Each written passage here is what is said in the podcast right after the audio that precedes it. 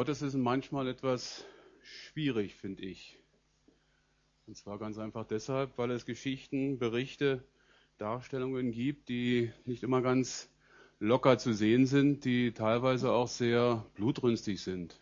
Und oft ist es so, dass wir solche Begebenheiten in der Geschichte des Alten Testamentes finden und uns da manchmal, wenn wir da uns ein bisschen mehr auskennen, schon dran gewöhnt haben, dass es da um Kriege und so weiter ging.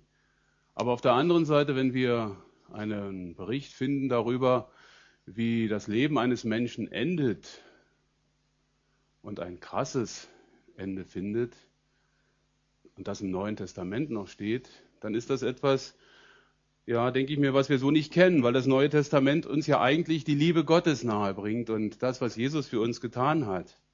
Und trotzdem finden wir in der Apostelgeschichte im Kapitel 7 uns berichtet von einem Menschen, ja, über dessen Leben und Sterben wir uns heute Morgen einige Gedanken machen wollen. Von diesem Menschen wird davon berichtet, dass er ein gutes Zeugnis hatte von Menschen um ihn herum, dass er voll Geist und Weisheit war, dass er ein Mann des Glaubens war, voll Heiligen Geistes und voller Gnade und Kraft Wunder und große Zeichen unter dem Volk tat. Dieser Mensch hieß Stephanus. Er war einer von den Diakonen in der neutestamentlichen Gemeinde und tat seinen Dienst in, wie es der Tag, diese Beispiele auch bringen, in der Abhängigkeit von Gott, unter der Führung und Leitung des Heiligen Geistes. Und er kam in eine Situation, die so vor unserem Text beschrieben ist, wo es darum geht, dass einfach auch da Menschen mit ihm stritten aus verschiedenen Denominationen, so wie wir es manchmal auch heute kennen, dass sich Kirchen und Freikirchen und Christen verschiedener Gemeinden nicht einig sind über einen Bibelvers, wie Christoph es berichtet hat von diesem Konzert dass man durchaus unterschiedlicher Sichtweisen sein kann. Und so ging es auch dem Stephanus damals, als er von seinem Glauben weitergab und ein Streitgespräch hatte mit verschiedenen Menschen, die ihm aber, so wie der Text im Kapitel 7 sagt, nicht widerstehen konnten wegen seiner Weisheit und dem Geist, der in ihm war. Und sie rufen falsche Zeugen auf, weil sie einfach kein anderes, besseres Mittel wissen, um ihn sozusagen zu überzeugen. Denn vom Judentum her war es notwendig, dass zwei oder drei Zeugen etwas bezeugen, um überhaupt vor Gericht Recht zu bekommen. Und da sie mit ihm nicht klarkommen, führen sie ihn vor den Hohen Rat und dort gibt man ihm die Gelegenheit zur Rechtfertigung. Man gibt ihm Gelegenheit, etwas von dem, was sein Leben beinhaltet, darzustellen. Das ganze Kapitel 7 behandelt diese Rechtfertigungsrede. Das ist ein geschichtlicher Überblick dessen, was wir äh, vom Volk Gottes her wissen, angefangen von Abrahams Auszug bis hin zur Ankunft, dann auch im verheißenen Land. Und in, dieser Streit, in diesem Streitgespräch, was alles noch vor unserem Text passiert, um auf uns, uns auf diesen Text vorzubereiten, in diesem Streitgespräch kann sich Stephanus gegen die anderen Gelehrten und Schriftgelehrten vor dem Hohen Rat, gegen die kirchlichen Würdenträger, die studiert haben, die alles wissen, durchsetzen, weil er sich auf die Schriften, auf das, was im Alten Testament, was wir auch in der Bibel haben, konzentriert, weil er sagen kann, das, was Gott vorhergesagt hat, was geschrieben ist, hat sich auch so zugetragen. Er bezog sich auf das, was er gelernt hatte, was er verstanden hatte. Er kannte sich aus in seiner Bibel, in den Schriften damals. So wie wir uns heute hoffentlich, sicherlich auskennen in unserer Bibel. Wenn wir mit Menschen reden, dann können wir doch durchaus geführt vom Heiligen Geist den einen oder anderen Bibelvers zitieren oder zumindest darauf hinweisen, dass dieser oder jener Aspekt ja auch in der Bibel steht. Denn der Boden, auf dem wir uns von unserem Glauben her bewegen, ist der Boden, auf dem unser Glaube steht, der Boden des Wortes Gottes. Und da ist so vieles beschrieben. Und das finden wir jetzt auch in unserem Text, den wir Stück für Stück durchgehen wollen, in Kapitel 7 der Apostelgeschichte ab Vers 52. Da heißt es dann, in der Rechtfertigungsrede des Stephanus sagt er den Menschen vom Hohen Rat, den Pharisäern und Schriftgelehrten, welchen der Propheten haben eure Väter denn nicht verfolgt? Und sie haben die getötet, die die Ankunft des Gerechten zuvor verkündigten, dessen Verräter und Mörder ihr jetzt geworden seid, die ihr das Gesetz durch Anordnung von Engeln empfangen und nicht beachtet habt. Stephanus war ein Mann, so wie wir, ein Nachfolger Christi, der den Großkopf hatten, den Kirchenoberen, den Bischöfen und Pharisäern und Schriftgelehrten in den Kopf wirft, dass sie Verräter und Mörder dessen sind, der gekommen ist, um Christus, um als Christus gekreuzigt zu werden, um die Erwartungshaltung der Juden zu erfüllen. Und er zitiert die Schriften, dass die Propheten das schon vorhergesagt haben, dass Jesus kommen wird in diese Welt, wie wir es ja wissen, dass er in Bethlehem geboren wird, dass er von einer Jungfrau geboren werden wird. All das kannten ja die Juden der damaligen Zeit. Und trotzdem waren sie nicht bereit, diesen Jesus als Messias anzuerkennen. Hier finden wir in diesem Text ein kleines bisschen uns zeitlich heute wieder. Advent, Ankunft das, was wir feiern als Erwartung auf die Geburt, auf den Geburtstag Jesu, den wir feiern, das ist vorhergesagt. In über 300 Stellen des Alten und Neuen, des Alten Testamentes ist es vorhergesagt. Viele Propheten haben das beschrieben und in vielen Bibelstellen finden wir das wieder. Doch dieser Mensch, Stephanus, obwohl er voll Heiligen Geistes ist oder gerade weil er voll Heiligen Geistes ist, erdreistet sich, den Bossen da oben die Meinung zu sagen. Ihr Mörder, ihr habt Jesus verraten, den Gekreuzigten. Und er geht noch weiter. Ihr habt das Gesetz von den Engeln empfangen und habt es nicht beachtet. Das ist etwas, was den Zuhörern sicherlich nicht geschmeckt hat. Denn in Vers 54 heißt es dann im nächsten Abschnitt, als sie aber, die hohen Priester und Schriftgelehrten, dies hörten, wurden ihre Herzen durchbohrt und sie knirschten mit den Zähnen gegen ihn. Da er aber voll Heiligen Geistes war und fest zum Himmel schaute, sah er die Herrlichkeit Gottes und Jesus zur Rechten Gottes stehen.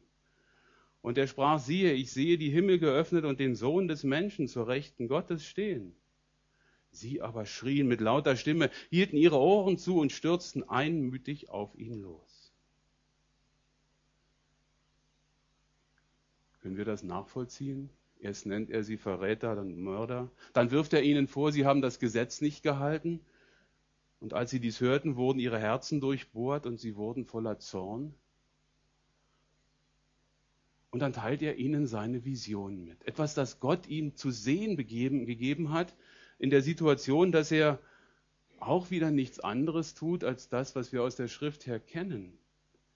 Christus ist nach der Himmelfahrt hinaufgefahren in den Himmel und sitzt zur Rechten Gottes. Und kein anderes Bild sieht Stephanus und schildert es so, wie er es sieht und sagt den Zuhörern,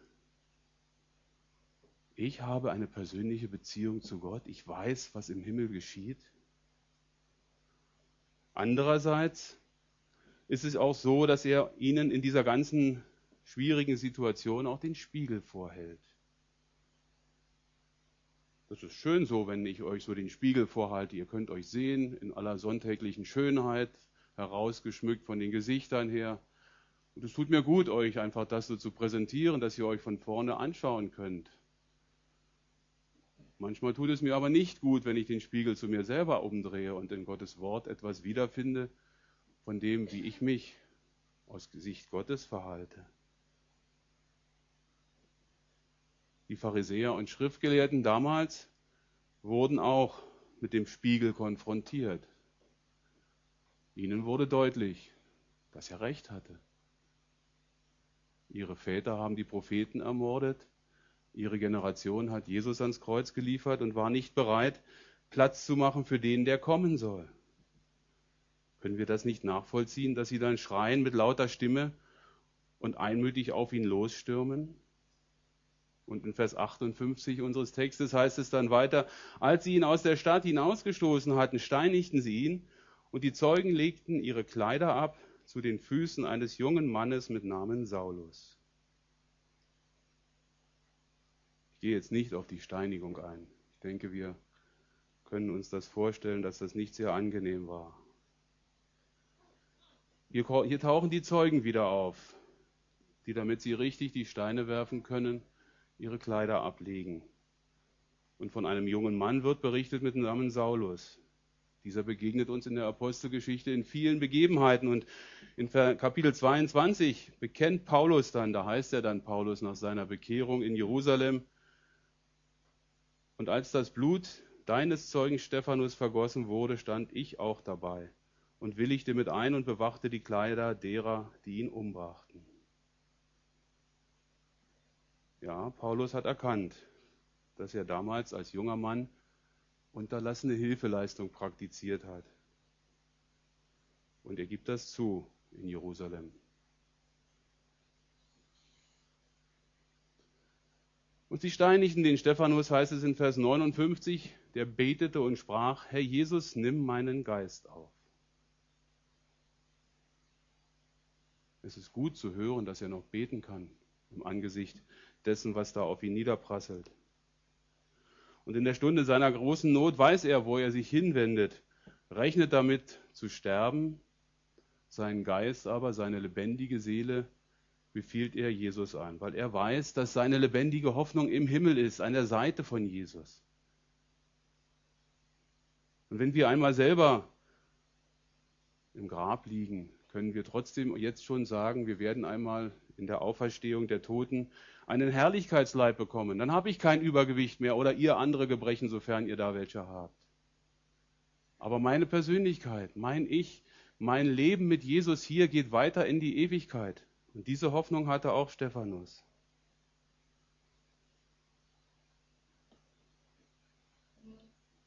Vers 60, da heißt es dann, und niederkniend rief er mit lauter Stimme, Herr, rechne ihnen diese Sünde nicht zu. Und als er dies gesagt hatte, entschlief er. Herr, rechne ihnen diese Sünde nicht zu. Was sagte denn Jesus am Kreuz? Vater, vergib ihnen, denn sie wissen nicht, was sie tun. Es klingt fast unverständlich, wenn der Stephanus hier an seine Peiniger, an seine Mörder denkt. Allgemein würden wir als Menschen doch nach Gerechtigkeit schreien. Ich habe doch nichts getan. Ich habe doch nur Gottes Wort weitergesagt. Oder wir würden nach Rache und Vergeltung rufen, nach Gericht und Polizei. Aber sie waren alle gegen ihn.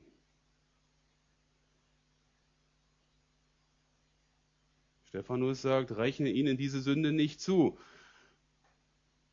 In Bezug auf Vergebung in Bezug auf Versöhnung gehört auch zum das Gleiche nochmal das Vergessen. Wir reden so gern und so oft von Vergebung. Und doch ist es doch so schwer, mitunter zu vergeben, sich zu versöhnen, wenn Hass und Streit und Groll in mir hochkommt, wenn irgendwas nicht klappt in meiner Situation, in meinem Leben.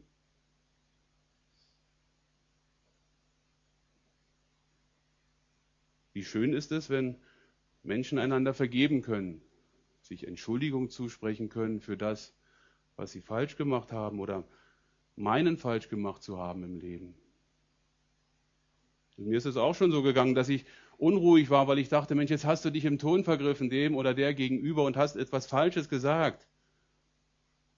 Und dann bin ich hingegangen und habe mich entschuldigt und der oder diejenige sagte, du, ich habe das gar nicht so schlimm empfunden, aber mir war plötzlich ein Stein vom Herzen gefallen, dass ich hingehen konnte, Kraft hatte, mich zu entschuldigen.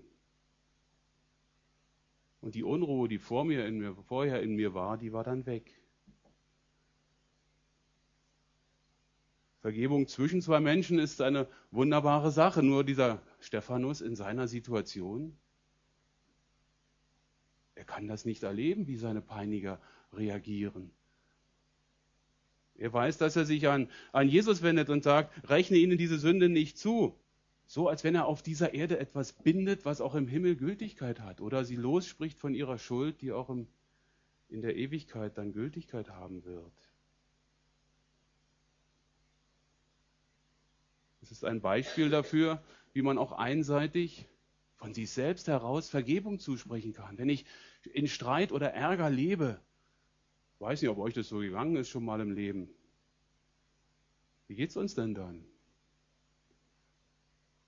Vielleicht ist es unser Stolz, unser Neid, unser Hochmut, der uns daran hindert, dem anderen vielleicht zu sagen, es tut mir leid. Vielleicht hat der andere wirklich sowas gemacht, sowas Böses, was mich ja doch in meinen Grundfesten erschüttert, dass ich gar nicht mehr kann, als vielleicht auf ihn zugehen.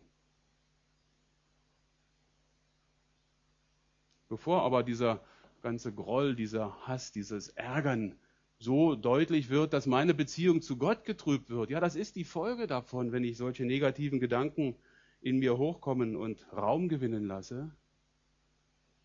Dann hilft es, so wie Stephanus es hier praktiziert und Jesus es am Kreuz vorgemacht hat, dem anderen Vergebung zuzusprechen und Gott zu bitten, ihm diese Sünde nicht zuzurechnen.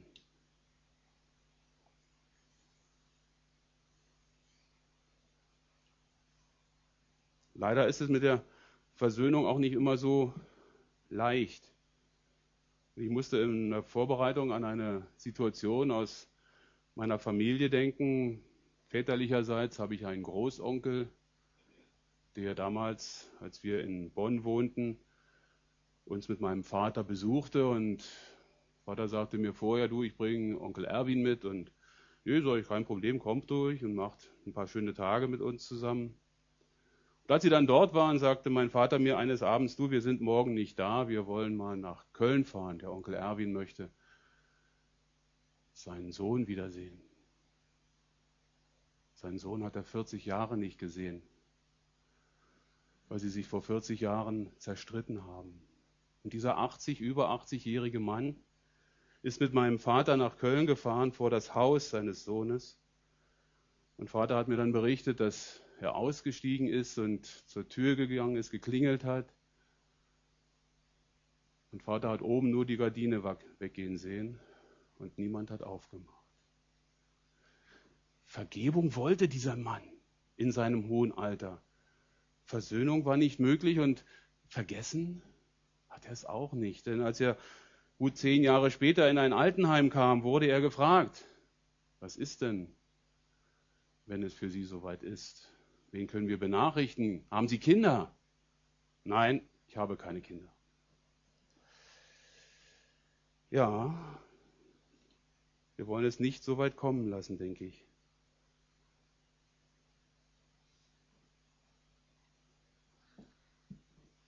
Denn Jesus hat uns dieses Vorbild gegeben. Rechne ihnen diese Sünde nicht zu. Und wenn wir die Chance haben, herunterzusteigen von unserem vielleicht hochmütigen oder sonst wie beeinflussten Leben und zuzugehen und dem anderen die Hand zu reichen oder zumindest zu sagen, wenn ich dir etwas Böses getan habe, so tut es mir leid.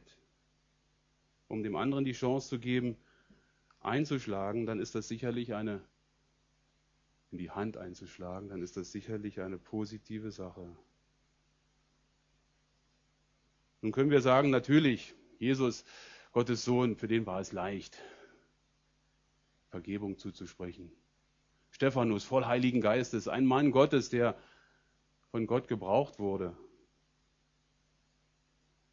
Aber ich oder du vielleicht, Vergebung zusprechen. Ich möchte diese Predigt mit einem Zeugnis schließen aus einem Berichtsheft, das ich jetzt dieser Tage bekommen habe von Open Doors. Da wird uns Folgendes berichtet mit der Überschrift Die Kraft der Vergebung. Nach einem Besuch eines Teams von Open Doors bei den bedrängten Christen in Java berichtete ein Mitarbeiter von einer eindrücklichen Begebenheit mit Pastor Michael.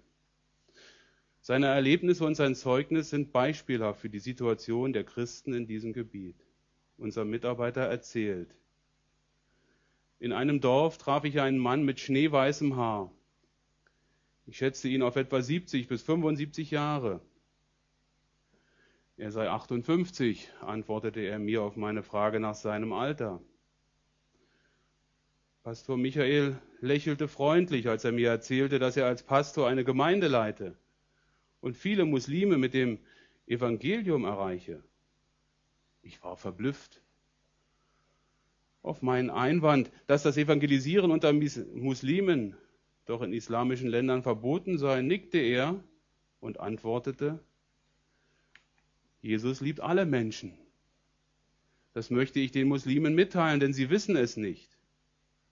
Natürlich werde ich deswegen angefeindet und unter Druck gesetzt. Doch ich habe mich entschieden, für Christus zu leben und für Christus zu sterben, wenn es sein muss. Er hat mich berufen, allen Menschen das Evangelium zu verkünden. Wie könnte ich seinen Ruf ignorieren? Pastor Michael hat tiefe Narben in seinem Gesicht. Ich fragte ihn danach. Einige extremistische Muslime haben mich aufgesucht, antwortete er, und mir mit Vergeltung gedroht, sollte ich weiter mit Muslimen über den christlichen Glauben sprechen. Ich ließ mich nicht einschüchtern. Bald darauf wurde unsere Kirche völlig zerstört. Als ich den Vorfall den Behörden meldete, geschah nichts. Weil ich weiterhin das Evangelium verkündete, wurde ich in den folgenden Jahren immer wieder bedroht. Eines Tages drangen mehrere Männer mit Macheten und Dolchen in meine Wohnung ein, als ich schlief, und fielen über mich her, bis ich blutüberströmt und regungslos dalag. Pastor Michael zeigte mir die Narben an seinem Körper. Sie dachten, ich sei tot.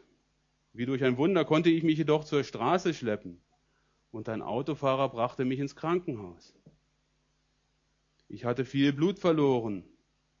Nur weil eine muslimische Ärztin mich schon vorher persönlich kannte, wurde ich operiert.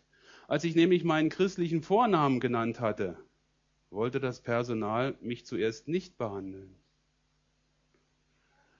Während meiner Genesung erfuhr ich, dass die Männer, die mich überfallen hatten, selbst Nachfolger von Jesus geworden waren.